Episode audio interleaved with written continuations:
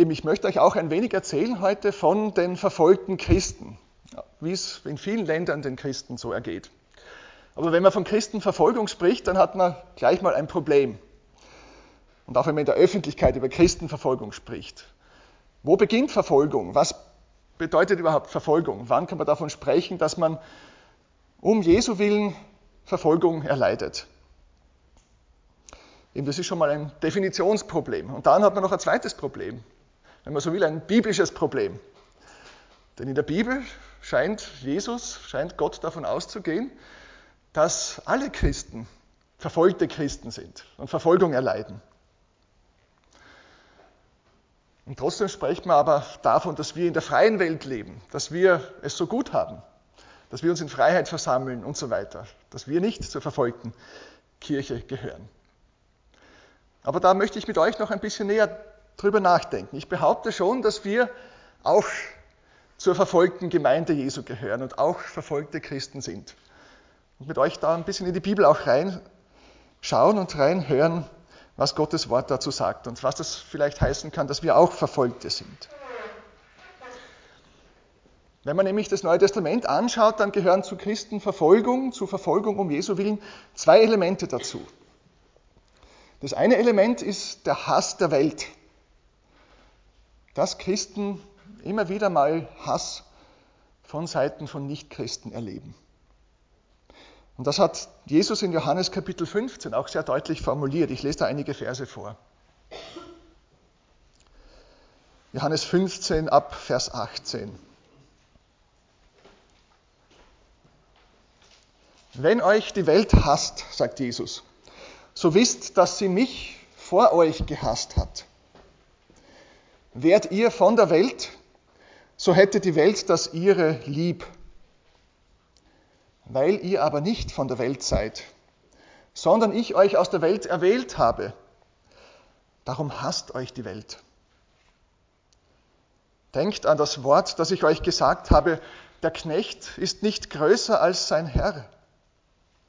Haben Sie mich verfolgt, so werden sie euch auch verfolgen. Haben sie mein Wort gehalten, so werden sie eures auch halten. Aber das alles werden sie euch tun um meines Namens willen. Denn sie kennen den nicht, der mich gesandt hat. Da kündigt uns Jesus das sehr deutlich an, dass wir auch mit dem Hass der Welt rechnen müssen. Wegen Jesus, weil wir mit Jesus verbunden sind, weil Menschen durch uns mit Jesus konfrontiert werden. Und Jesus ist ein Fremdkörper in der Welt. Jesus fordert Menschen heraus. Jesus bringt Licht in ein Leben und viele Menschen wollen dieses Licht nicht in ihrem Leben. Und das ist ein Grund, warum viele Menschen alles Mögliche glauben und alle möglichen anderen nachlaufen, aber Jesus ausweichen. Denn da werden wir gefordert. Und da werden auch nicht nur irgendwelche religiösen Leistungen gefordert. Es ist ja enorm, was Menschen auf sich nehmen in den verschiedensten Religionen, um irgendwie Gott oder die Götter zu besänftigen. Und trotzdem bei Jesus wird man in einer Weise herausgefordert und gefordert wie sonst nirgends. Und deshalb weichen viele Jesus aus, weil er unser ganzes Leben und unser ganzes Herz möchte und weil er auch möchte, dass wir unser Versagen, unsere totale Not und Bedürftigkeit zugeben.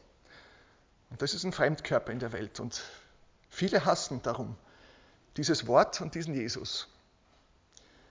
Und dann auch die Leute, die mit ihm verbunden sind, die ihn in dieser Welt repräsentieren. Der Hass der Welt, das ist das eine Element von Christenverfolgung.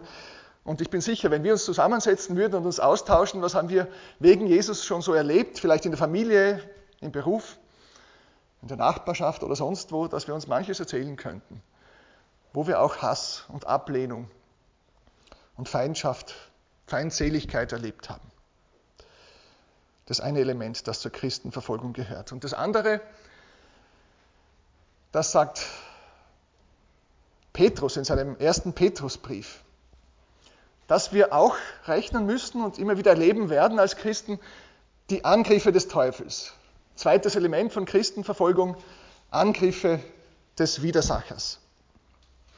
1. Petrus 5, 8, Da sagt Petrus, seid nüchtern und wacht. Denn euer Widersacher, der Teufel, geht umher wie ein brüllender Löwe, Löwe und sucht, wen er verschlinge. Und das betrifft uns auch. Da können wir auch nicht sagen, na, wir erleben keine Angriffe durch den Feind. Das erleben nur die Christen irgendwo in Nordkorea oder in Saudi-Arabien oder sonst wo. Das trifft uns auch. Diese Angriffe des Widersachers. Sein Ziel ist es, die Gemeinde Jesu, die Jünger Jesu, das Wort Gottes zum Verstummen zu bringen. Und deshalb greift er uns an. Natürlich, und über das werden wir jetzt dann auch noch mehr hören und nachdenken, die Form dieser Angriffe und die Form des Hasses der Welt, die schaut unterschiedlich aus. Und deshalb hat es doch auch eine gewisse Berechtigung zu sagen, naja, es gibt eben die verfolgte Kirche Jesu in verschiedenen Ländern, die erfahren dann tatsächlich ganz grobe Benachteiligung, Unterdrückung, auch äh, Beraubung ihrer Rechte, bis hin zu physischen Angriffen, Vertreibung von Wohnorten, Inhaftierung, Gefängnis bis hin zu Tod, Martyrium. Eben diese Form schaut verschieden aus. Aber dieser Hass der Welt und die Angriffe des Teufels gelten uns allen. Und da sitzen wir in einem Boot und gehören zusammen mit allen, die wegen ihres Bekenntnisses zu Jesus Widerstand, Hass, Ablehnung und Probleme erleben. Da sitzen wir in einem Boot und gehören zusammen. Aber die Form schaut eben unterschiedlich aus, die Form, wie diese Angriffe aussehen, und deshalb schaut dann auch die Hilfe verschieden aus. Und wenn wir jetzt, und das ist mir ein großes Anliegen heute, dass ihr das mitnehmt, dass uns diese Geschwister brauchen, die so Bedrängnisse, so konkrete Bedrängnisse erleben. Sie brauchen unsere Hilfe in ganz spezieller Weise, aber das ist keine Einbahnstraße, sondern wir brauchen sie auch. Wir können vieles von ihnen lernen. Und wenn wir für sie beten, wenn wir von ihnen hören, wenn wir uns mit ihnen beschäftigen, dann wird das unser Glaubensleben herausfordern und bereichern. Ich bin überzeugt davon. Wir brauchen uns gegenseitig, können uns gegenseitig ermutigen, uns gegenseitig helfen. Und ich habe gestern mit jemandem gesprochen und habe gesagt, äh, eigentlich ist ja vielleicht nicht ganz richtig, dass wenn wir nach Modellen Ausschau halten, wie man Gemeinde baut, wie Gemeinde wachsen kann, dann schauen wir fast immer über den Atlantik nach Westen und fahren auf Konferenzen, wo dann Prediger kommen von Amerika. Warum schauen wir eigentlich nie, wie Leute in Kairo Gemeinde gestalten und dort inmitten dieser schwierigen Umwelt, dieses schwierigen Umfeldes Gemeinde bauen und was die für einen Gebetseifer haben und wie die rausgehen, mutig sind und ganz mutige Aktionen starten in ihrem Umfeld. Ich konnte das miterleben, war eine Woche dort. Das hat mich wahnsinnig ermutigt und herausgefordert, zu sehen, wie die Menschen dort in Kairo mutig rausgehen, auf den Tahrirplatz und dort predigen. Kriegt man natürlich bei uns in den Medien nie mit. Da kriegt man immer nur die negativen Nachrichten mit.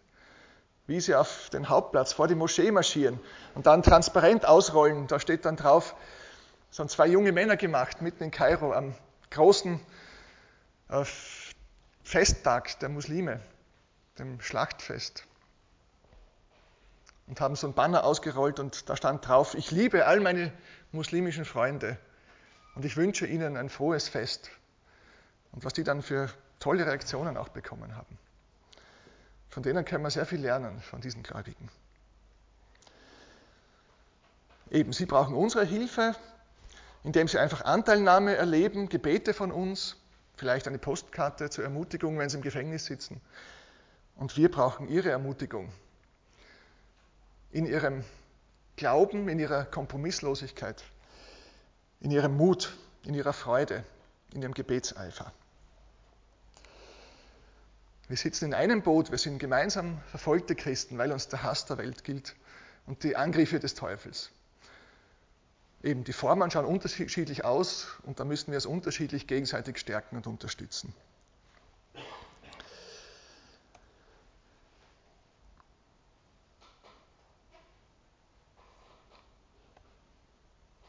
Ja, soweit einige Gedanken zu dem, was die Bibel über Christenverfolgung sagt und dass wir da in einem Boot sind. Können wir jetzt den Beamer wieder aktivieren?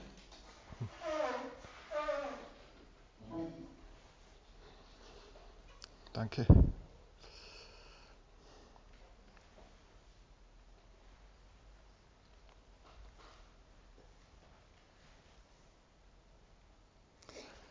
Ja, was meint ihr eigentlich, was die meisten Leute denken, wenn sie Christenverfolgung hören? Zum ersten Mal. Also Leute, die jetzt noch nie sich damit beschäftigt haben, wie es heute so in der Welt zugeht äh, für Christen. Was denkt ihr, woran denken die meisten bei Christenverfolgung?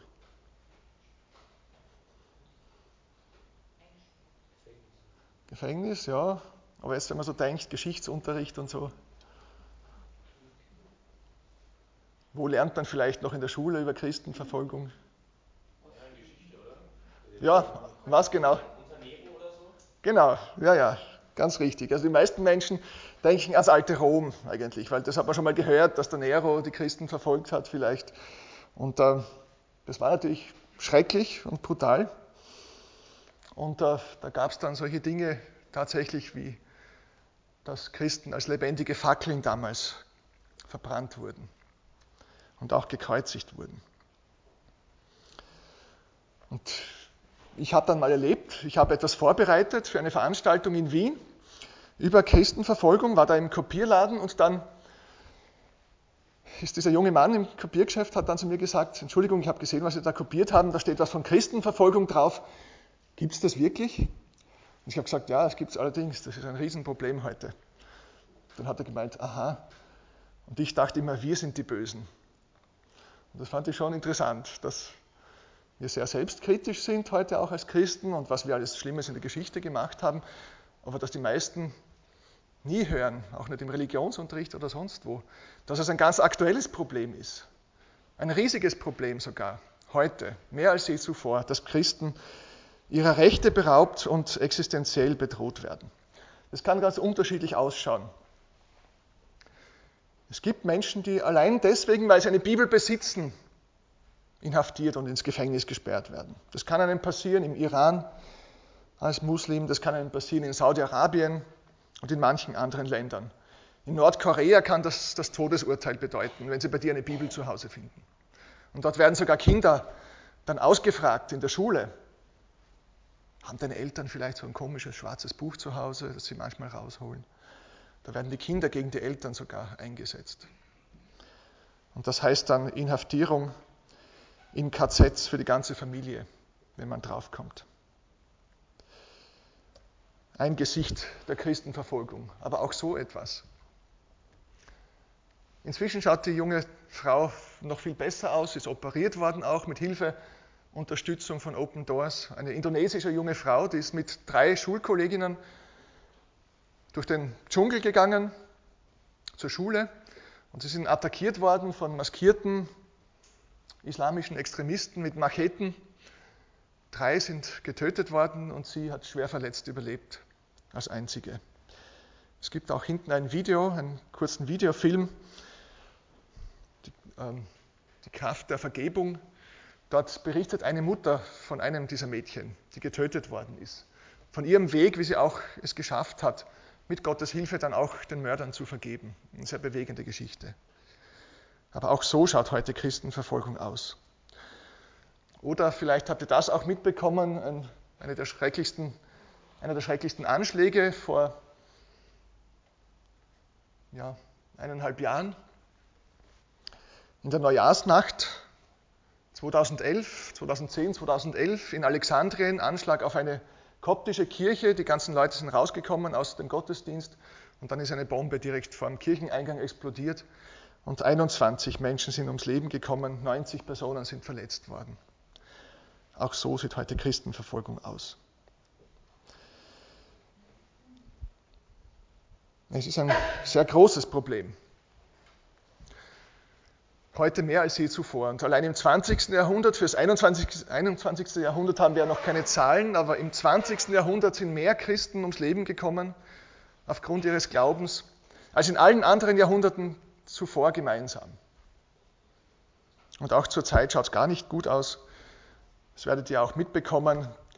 Arabischer Frühling heißt für die Christen eher eine Verschärfung der Lage. Irak war eine Katastrophe für die Christen in den letzten Jahren.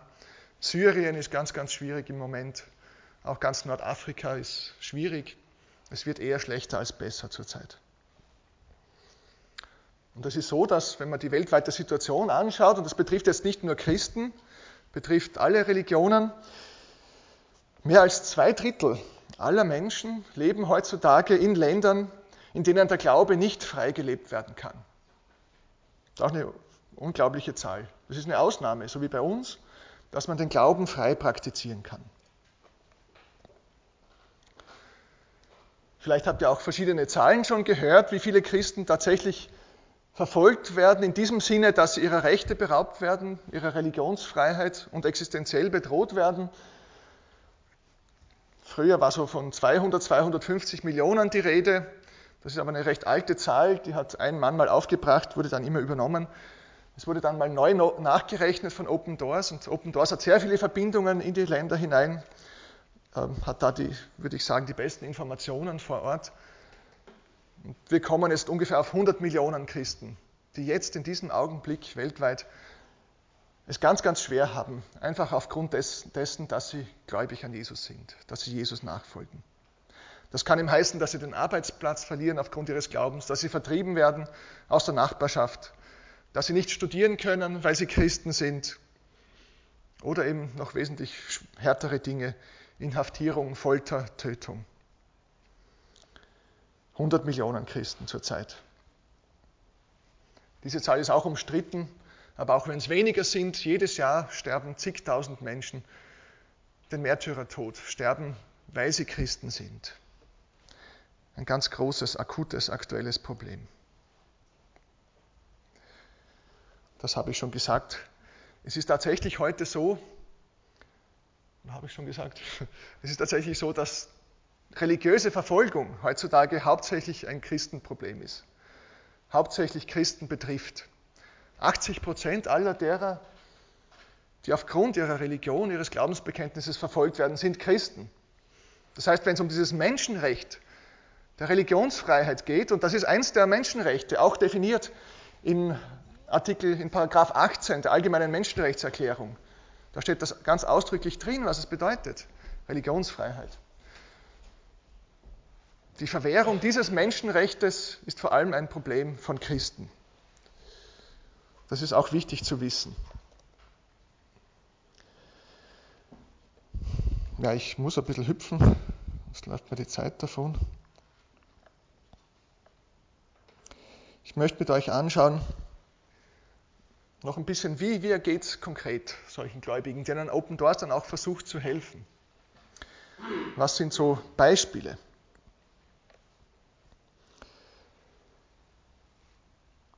Das ist allerdings eine Märtyrerin, eine Märtyrerin aus Saudi-Arabien. Es gibt heute noch, gerade auch in diesem Teil der Welt, in dieser Region der Welt, Menschen, die dann, wenn sie zu Jesus kommen, getötet werden. Aber ich bin überzeugt und ich glaube, wir sehen es auch, dort, wo Menschen getötet werden aufgrund des Glaubens, dort wächst etwas. Und es gibt auch, ich habe jetzt das Video leider nicht hinten liegen, es gab im Iran einen Mann, das war der Leiter der Evangelischen Allianz im Iran, ein sehr bekannter Pastor, ein unglaublich charismatischer, so jetzt im Sinne von Menschen anziehender, Menschen zum Glauben, für den Glauben gewinnender Pastor, Pfingstpastor dort im Iran. Er hat viele Muslime auch zum Glauben geführt. Er selber war ein ähm, Armenier, armenischer Christ, hat aber viele Muslime zum Glauben geführt und ist getötet worden. Und im Iran, da erleben wir unglaubliche Dinge im Moment. Dort kommen jedes Jahr zigtausende, vor allem junge Leute zum Glauben an Jesus und treffen sich im Untergrund. Auch jetzt, heute. Man schätzt, dass vor 40 Jahren im Iran 200 äh, Gläubige waren, die zuvor Muslime waren. 200 muslimische Konvertiten vor 40 Jahren. Und heute geht man davon aus, dass es 350 bis 400.000 sind. Unglaublich, dieses Wachstum dort. Und äh, bitte betet für dieses Land, für den Iran. Ist auch immer wieder in den Medien, in den Nachrichten. Es ist sehr wichtig, auch politisch, wie es dort weitergeht. Atomwaffenentwicklung, Konflikt mit Israel, mit Amerika und so weiter. Es ist eine sehr junge Bevölkerung, sehr, sehr jung, viele unzufriedene junge Leute, Es gibt momentan eine Rieseninflation dort. Beten wir für dieses Land, dass es sich gut entwickelt, dass noch mehr zum Glauben kommen und dieses, dass dieses Land Frieden hat und eine Veränderung erfährt und dass die Gläubigen auch ihren Glauben in Freiheit leben können. Aber es gibt eben auch die Märtyrer dort und eine Märtyrerin ist diese Dame, die Fatima al-Matairi.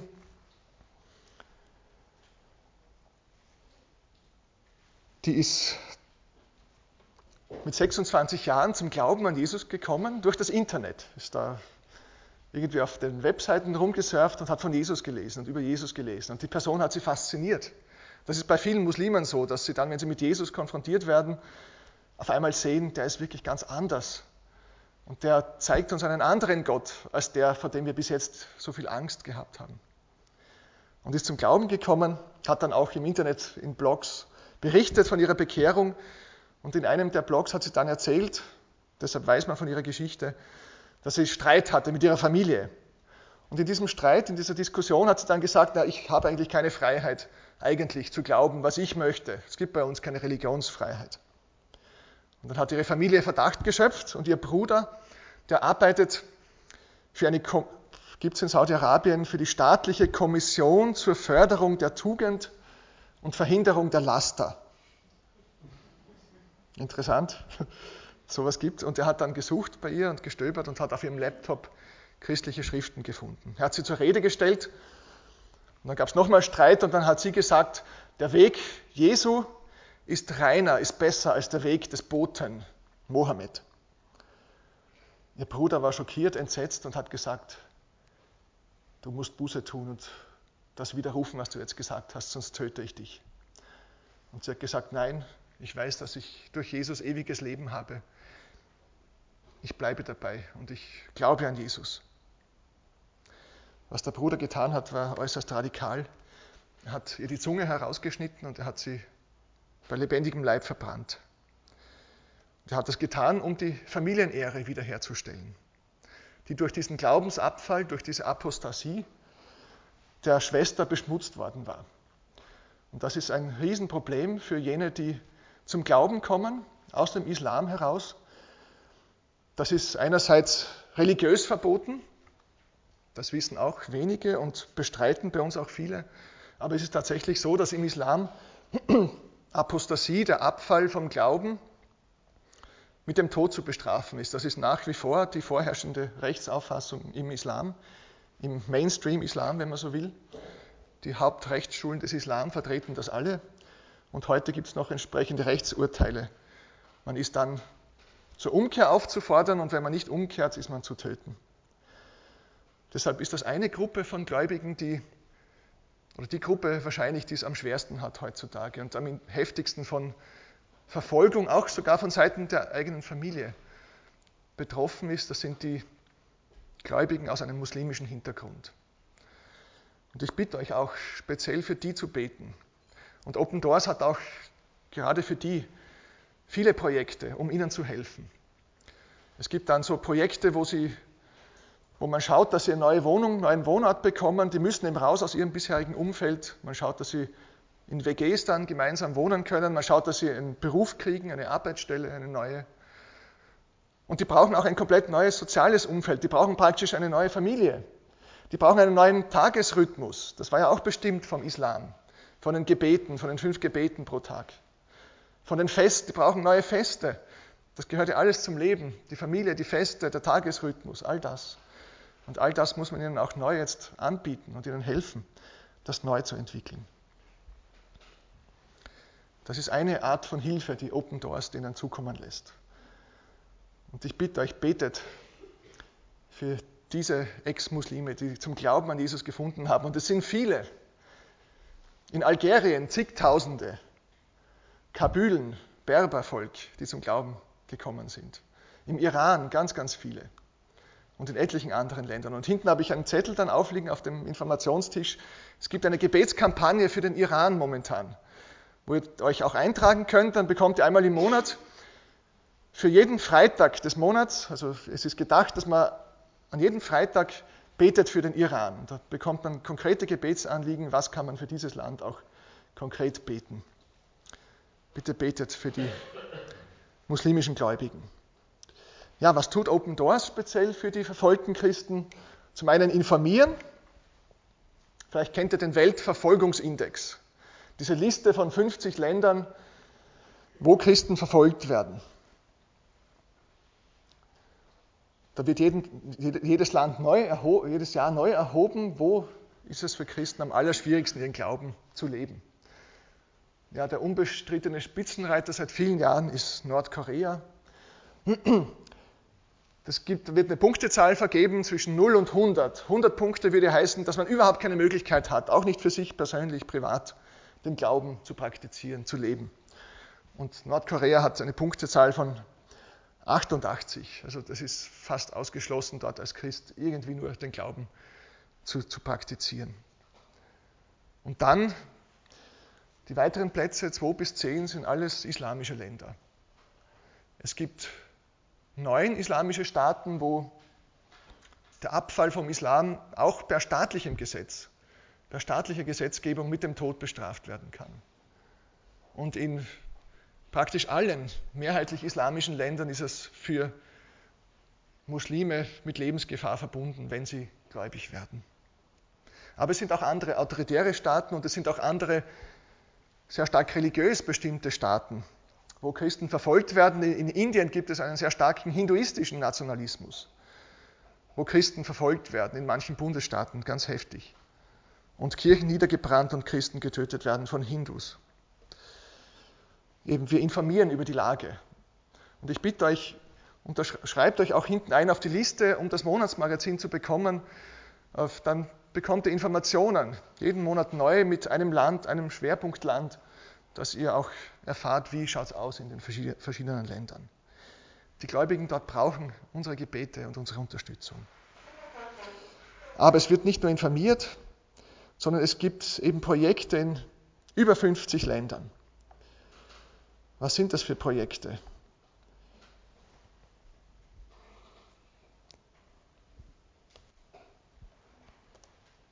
Eben zum Teil ist das Bereitstellung von Literatur.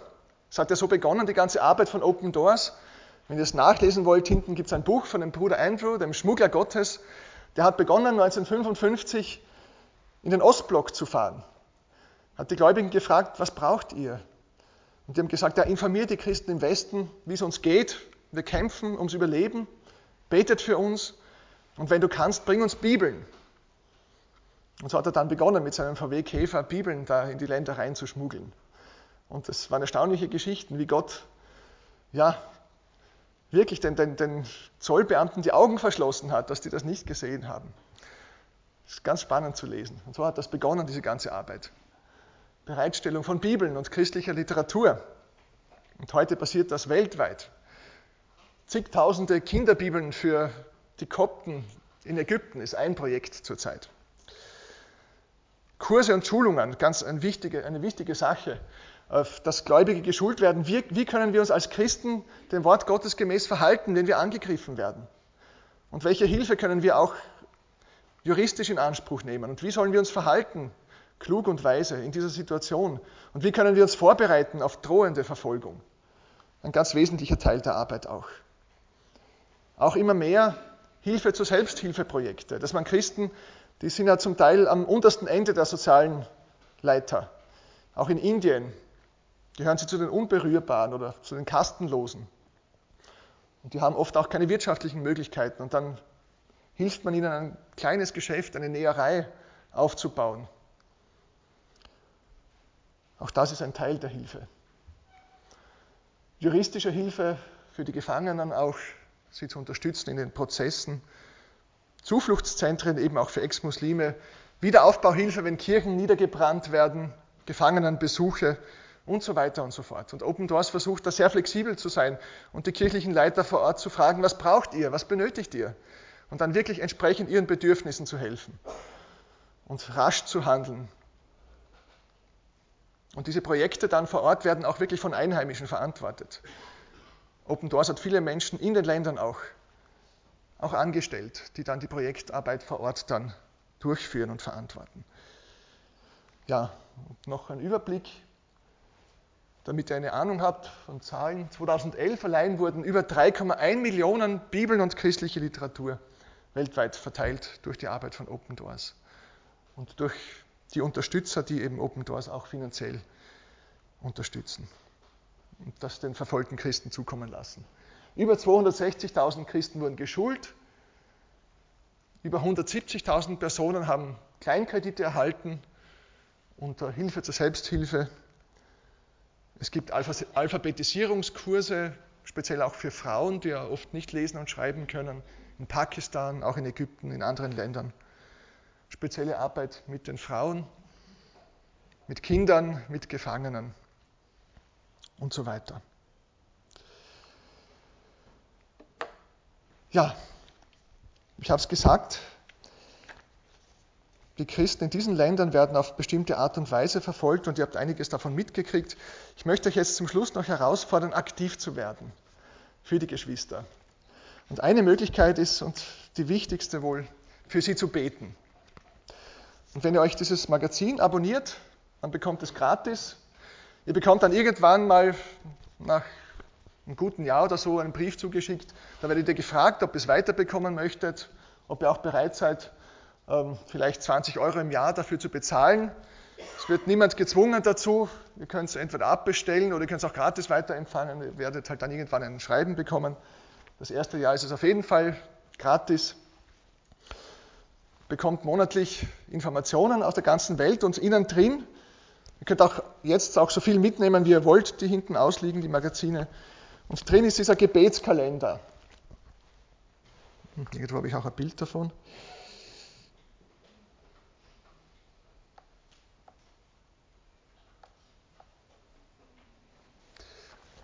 Ja, und in diesem Gebetskalender gibt es für jeden Tag des Monats ein Gebetsanliegen aus der verfolgten Kirche. Das dauert überhaupt nicht lang. Ich habe das jetzt auch dazugelegt. Ich habe jetzt zwei so Gebetskalender. Mir hilft das, konkret zu wissen, wofür ich beten soll. Ist auch interessanter, wenn man für konkrete Dinge betet. Und äh, das dauert eine halbe Minute pro Tag. Und man bleibt in Verbindung mit den Geschwistern. Und man lernt auch über ihre, ihre Situation zugleich, wenn man für sie betet, auch anhand dieses Gebetskalenders. Also bitte bestellt euch das Magazin. Und eine zweite Sache wäre, dass ihr schreiben könnt. Ihr könnt auch jetzt hinten schon am Tisch schreiben. Ich habe auch leere Karten, leere Postkarten hingelegt. Ihr könnt verschiedenen Geschwistern schreiben. Da hinten ist ein Zettel aus, liegt aus. Ermutigen Sie verfolgte Christen durch Briefe und Karten. Die freuen sich wahnsinnig, wenn sie ein nettes Wort erhalten von Christen aus irgendwo in der Welt, aus Villach. Das ermutigt sie wahnsinnig, wenn sie im Gefängnis sitzen und meinen, Gott und die Welt hat sie vergessen. Vielleicht, und dann bekommen sie ein Schreiben von irgendwoher, aus Österreich, mit einer schönen Postkarte. da sind vier Leute drauf, denen könnt ihr schreiben. Auf Englisch oder Spanisch. Eine Person ist auf Spanisch. Aber auch wenn ihr nicht Spanisch oder Englisch könnt, ihr könnt trotzdem schreiben. Da gibt es nämlich eine Schreibanleitung und dann gibt es so Bibelverse und Texte, kurze Sätze in Deutsch, Englisch und Spanisch. Und das könnt ihr dann einfach draufschreiben auf die Karte. Und mir dann gleich mitgeben oder an mich dann schicken, an Open Doors. Und das wird dann weitergeleitet.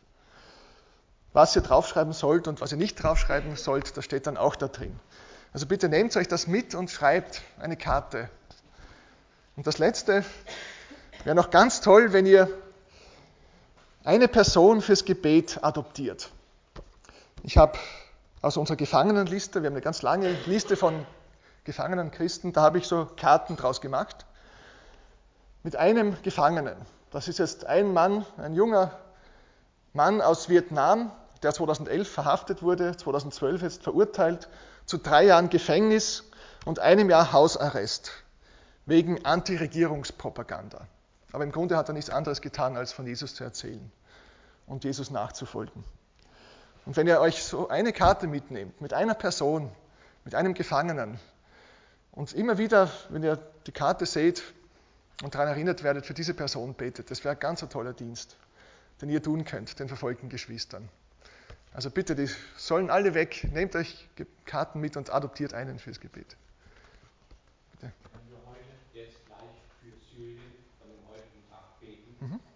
Ja, sehr gerne. Mhm. Es gibt auch das Genau, man kann sich auch, ja, Dankeschön. Es gibt auch, wenn ihr euch da eintragt für das Magazin, kann man auch noch ankreuzen, ein Kastel. Dann kann man wöchentlich ein Gebetsmail bekommen und bekommt dann frische Informationen, auch wieder ein Schwerpunkt pro Woche, jeden Freitag zugeschickt mit einem Anliegen oder mit mehreren Gebetsanliegen und einem Themenschwerpunkt jede Woche. Mhm.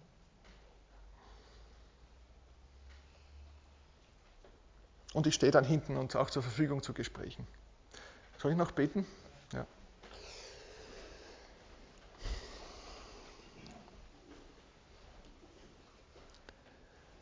Vater, wir sind alle immer wieder mal Ziel des Hasses der Welt und ständig Ziel der Angriffe des Teufels. Uns will er vielleicht einfach unschädlich machen, indem er uns so einlullt und lau macht und uns vergessen lässt, dass wir in einem geistlichen Kampf stehen. Und viele Christen weltweit, wie wir gehört haben, die greift er ganz konkret, physisch in ihrer Existenz an oder bedroht sie in ihren Rechten, will sie zum Schweigen bringen.